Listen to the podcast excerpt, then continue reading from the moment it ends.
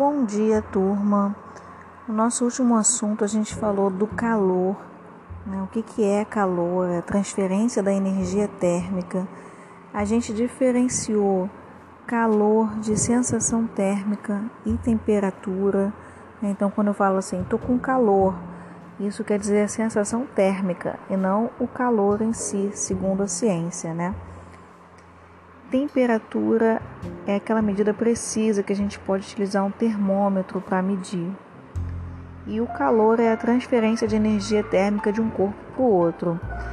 E essa transferência vai ser sempre do corpo mais quente para o corpo mais frio. É transferência de calor, não existe transferência de frio. O frio nada mais é do que a ausência de calor. Então, essa essa transferência de calor se dá até que os dois corpos atinjam o equilíbrio térmico, que é aquela, te aquela temperatura onde os dois vão estar iguais. Os dois vão atingir a mesma temperatura e aí vai parar a transferência de calor.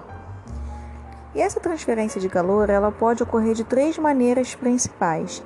Não significa que ocorre uma de cada vez, não. Normalmente elas estão acontecendo ao mesmo tempo em um mesmo corpo. Então vamos entender cada uma delas. A primeira delas é a condução. A condução só vai ocorrer na matéria, ela não ocorre no vácuo. Não precisa de matéria para ocorrer essa propagação de calor. Ela pode ocorrer tanto no sólido quanto no líquido ou no gasoso, mas principalmente no sólido. Quanto mais quente um corpo, mais as partículas desse material estão vibrando. Então elas estão vibrando com mais intensidade. E essa vibração ela vai sendo transmitida de partícula para partícula. Então a partícula está vibrando muito, ela vai estimular a partícula do lado a vibrar também, e com isso ela vai transmitindo esse calor, essa energia térmica. Ela vai de partícula a partícula até chegar no outro ponto do material. Então, por exemplo, se você vai cozinhar, você pega uma colher de metal para mexer a panela, ela no início está fria.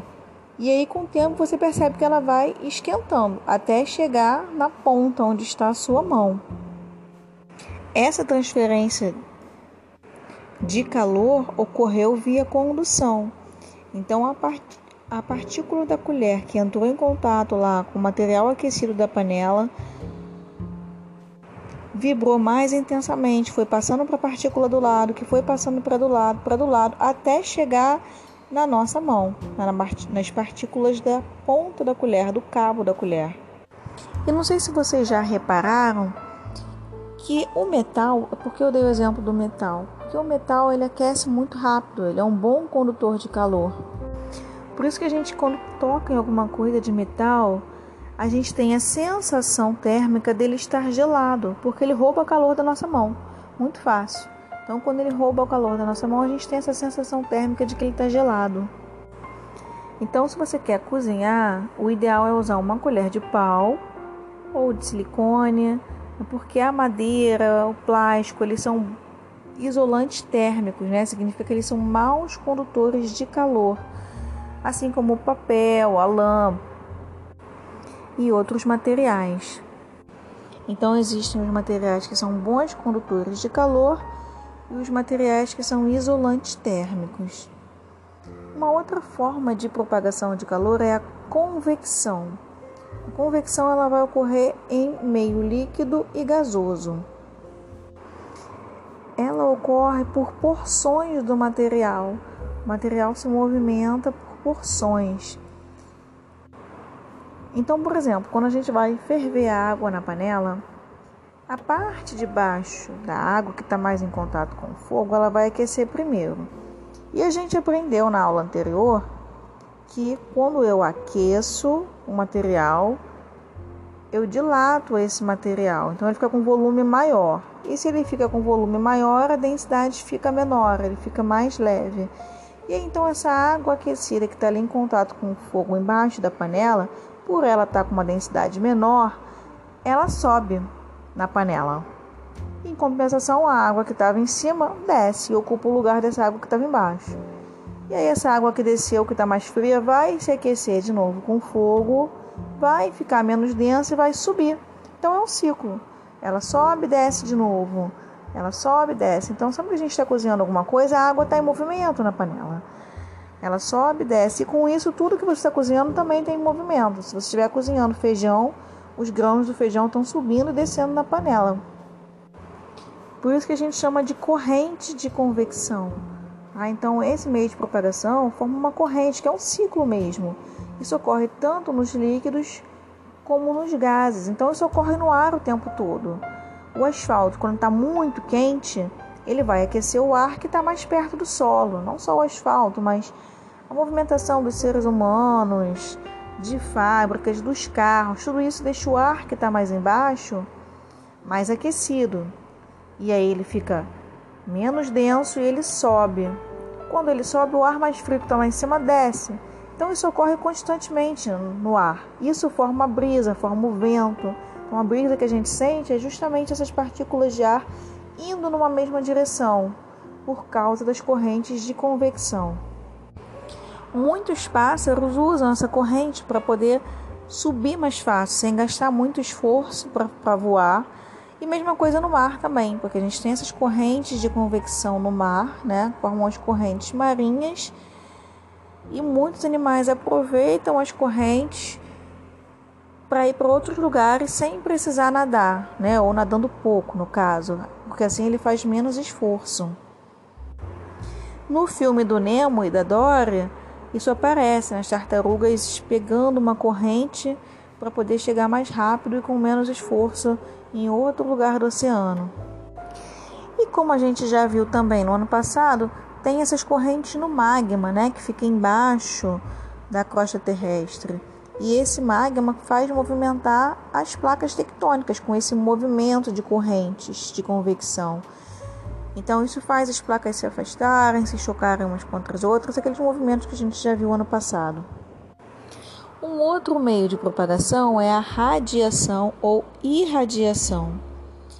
Essa é a única forma que ocorre também no vácuo.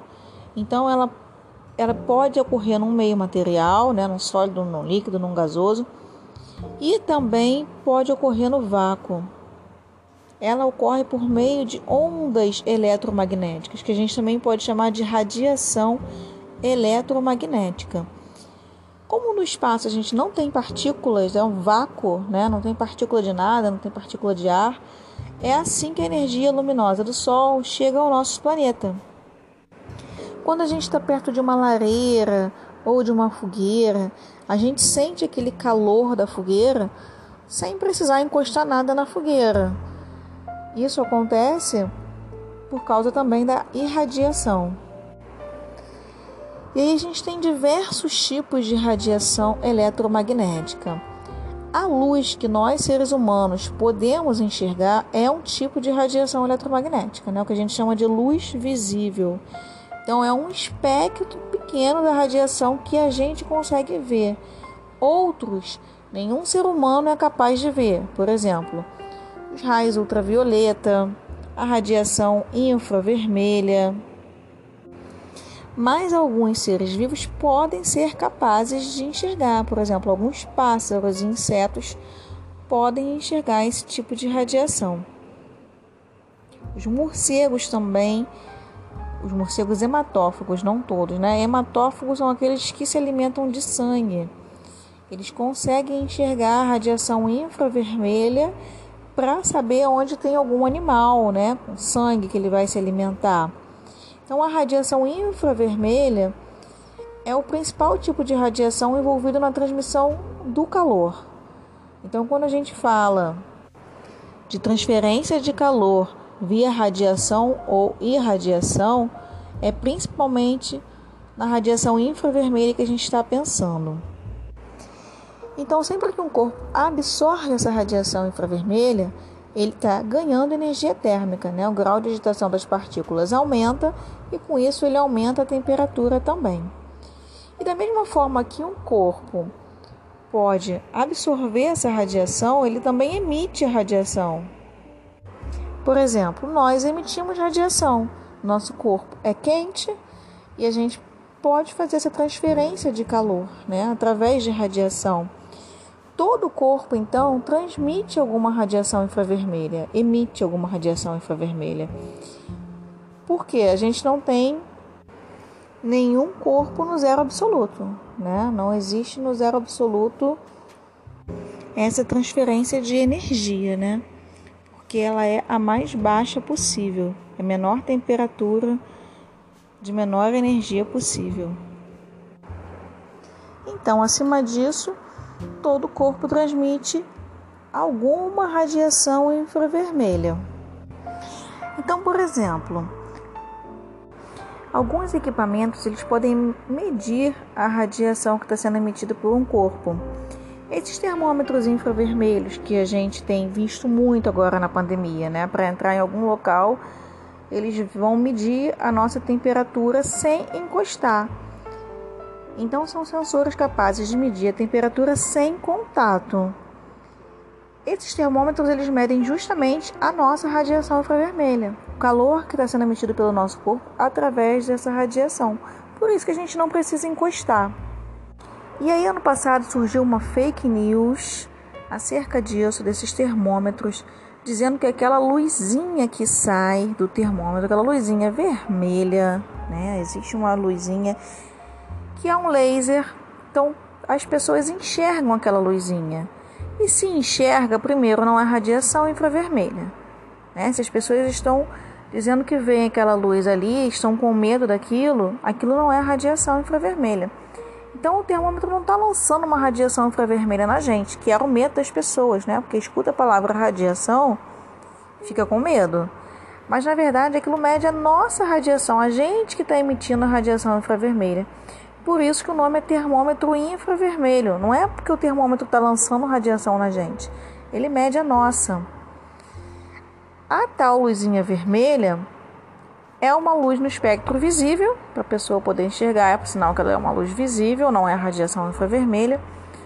E ela só serve para apontar para a pessoa que está medindo o local onde ela vai medir, né? Que deveria ser a testa. Então ele deveria apontar aquela luz para a testa das pessoas só para guiar, para saber, estou medindo a temperatura dessa região da testa. Por que na testa? Porque esses termômetros são calibrados para medir a nossa temperatura na testa porque a testa é mais quente do que as mãos. Os pulsos, os pés são extremidades do corpo, então naturalmente eles vão estar mais frios, porque são extremidades, estão perdendo mais calor para o meio. A testa não. Então, os termômetros são calibrados para medir a temperatura da testa, que é um pouquinho mais alta que no resto do corpo. E aí, quando a pessoa mede no pulso, por causa de uma fake news que se espalhou, que fazia mal para o cérebro, e o que, que vai acontecer? A pessoa vai estar ferindo a temperatura errada. Então, uma pessoa pode estar entrando no estabelecimento, no shopping, com febre, mas como a pessoa mediu no pulso, a temperatura deu normal, deu boa, e aí a pessoa deixa entrar. Uma pessoa que pode estar com Covid, levando a Covid para um ambiente fechado. Né? Então, essa fake news foi um desserviço. E por mais que a gente fale, os estabelecimentos só fazem assim. É, eles estão interessados, o shopping está interessado que a pessoa entre com Covid ou não para comprar. Então é mais para inglês ver, né? Uma coisa que os shoppings fazem, sabe que está errado, mas deixa assim mesmo. Existem outros equipamentos que medem radiação emitida pelos corpos. Existem sistemas de varredura infravermelha, câmeras de imagem térmica. Então as câmeras filmam assim as pessoas e já dá para saber os pontos que estão mais quentes na pessoa. Esses equipamentos podem medir se tem alguma região do corpo da pessoa que está mais quente, localizando algumas infecções. Podem detectar problemas na rede elétrica, encontrando pontos onde os fios estão mais quentes. Podem ser usados nos satélites para ver a temperatura na atmosfera e na superfície do planeta. Em equipamentos de visão noturna, né? Então câmeras que filmam de noite o calor para identificar pessoas, animais mais quentes no meio de um local escuro. Então, são esses equipamentos que medem radiação infravermelha. No caso de absorver radiação, né? Então, a gente emite e a gente absorve essa radiação. as características da superfície do corpo elas vão interferir no grau de absorção dessa radiação. Então, as superfícies mais escuras e foscas, elas absorvem mais radiação infravermelha do que as superfícies brancas e brilhantes. Então, num dia que está muito calor, se você pega uma camisa preta e veste essa camisa e vai para a rua, vai para o sol, você vai sentir muito mais calor do que uma camisa branca porque o preto, o escuro, né, tudo que é fosco vai absorver mais radiação e com isso você vai esquentar mais. Se você pega uma roupa clara, ela absorve menos radiação infravermelha, se aquece menos e assim a sensação de calor vai ser menor. Né? Então é alguma coisa importante para se lembrar, principalmente em janeiro, né, que o calor fica insuportável. As roupas claras elas deixam uma sensação térmica melhor para gente porque elas absorvem menos radiação infravermelha. Esse conhecimento sobre as formas de propagação de calor, ele é muito usado no nosso cotidiano para produzir elétrons, materiais, na captação de energia solar. Eu vou citar dois exemplos aqui, que é o exemplo da geladeira e da garrafa térmica. A garrafa térmica, ela faz o que? Ela mantém a temperatura dos líquidos no seu interior.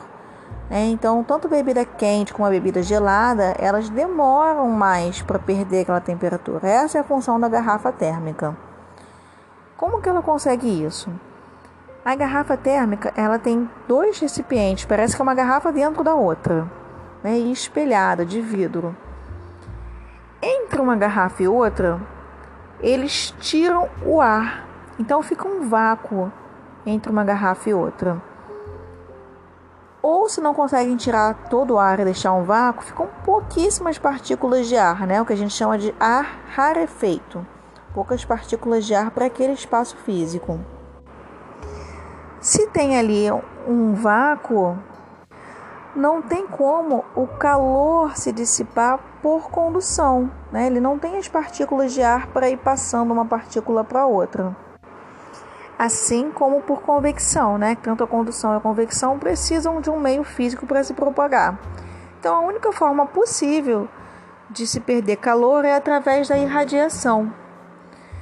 Mas aí entra a garrafa espelhada, que faz com que o calor perdido por irradiação retorne para o interior da garrafa.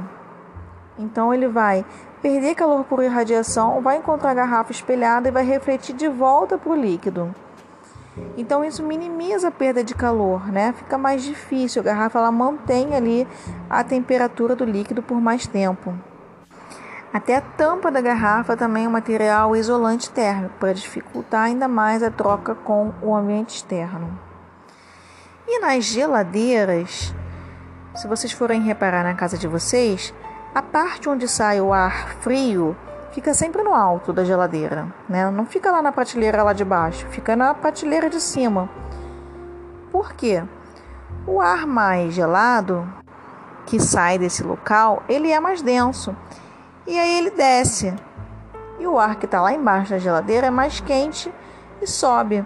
E isso faz criar as correntes de convecção dentro da geladeira, naquele gás, naquele ar que está na geladeira. O calor dos alimentos ele passa para esse ar e ele é transferido para um tubo no interior da geladeira, que é levado para a parte externa, a parte de trás da geladeira. E aí nessa parte de trás a gente tem os tubos metálicos. A parte de trás da geladeira é sempre muito quente. Se vocês colocarem a mão, vocês vão sentir. Porque ele joga o ar quente de lá de dentro para fora, através também das correntes de convecção. E esses tubos eles são de metal por serem bons condutores de calor. Então eles facilitam a transferência do calor, do gás, para o ar da atmosfera, tanto por condução como por convecção e radiação. E agora falando do nosso corpo. O nosso corpo ele não está em equilíbrio térmico com o ambiente. Por quê? O nosso corpo de outros mamíferos, de todos os mamíferos e das aves, ele é chamado de homeotérmico. Então, sempre que a gente vai perdendo calor para o ambiente, o corpo ele se ajusta de tal maneira, controlado pelo sistema nervoso central, para manter a nossa temperatura sempre em torno de 36,5. Alguns fatores ambientais estão sempre mudando essa temperatura. É quando a gente faz exercício, a gente fica muito aquecido e aí o corpo dá um jeito de quê? Da gente suar para resfriar, né? Para levar aquele calor embora, para manter a nossa temperatura. Durante o ciclo menstrual, né? Todo ciclo de um mês aí, a gente tem, as mulheres têm uma variação de temperatura também bem baixa. Quando a temperatura do ambiente está muito quente, em, em janeiro, a temperatura do nosso corpo também sobe. E aí o corpo vai sempre ajustando, né? Faz a gente suar, tem suas medidas internas para manter sempre a gente na temperatura de 36,5.